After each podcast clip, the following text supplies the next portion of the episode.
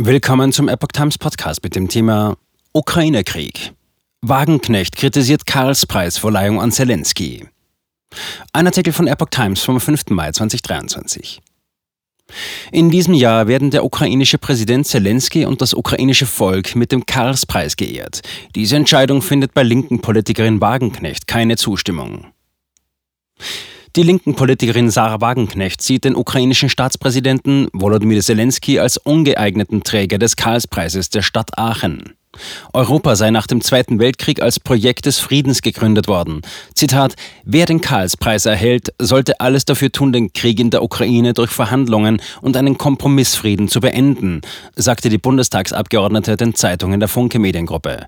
Wagenknecht ergänzte, es wäre gut, wenn Bundeskanzler Olaf Scholz, SPD, Zelensky überzeugen könnte, einen solchen Weg von seiner Seite zu ermöglichen. Zitat Ende.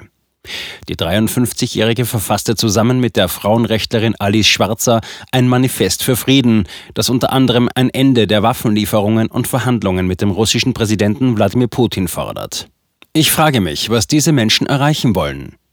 Der ukrainische Botschafter in Deutschland, Oleksiy Makeyev, zeigte sich skeptisch gegenüber der Forderung unter anderem von Wagenknecht nach einem Waffenstillstand und Verhandlungen mit Russland. Zitat: Ich frage mich, was diese Menschen erreichen wollen. Ich habe noch keinen einzigen Vorschlag gesehen, wie sie sich Verhandlungen vorstellen. Ich habe auch nicht mitbekommen, dass diese Menschen vor der russischen Botschaft gegen Putins Krieg demonstriert hätten, sagte Makeyev dem Spiegel. Für die Ukrainer sei das kein Krieg im Fernsehen, jeder sei betroffen auf die eine oder andere Art und Weise. Der Karlspreis wird seit 1950 an Persönlichkeiten verliehen, die sich um die Einheit Europas verdient gemacht haben.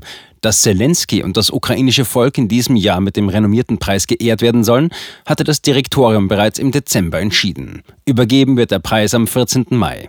Die Veranstalter hatten angegeben, sich auf eine persönliche Teilnahme des Präsidenten vorzubereiten. Diese sei aber noch offen.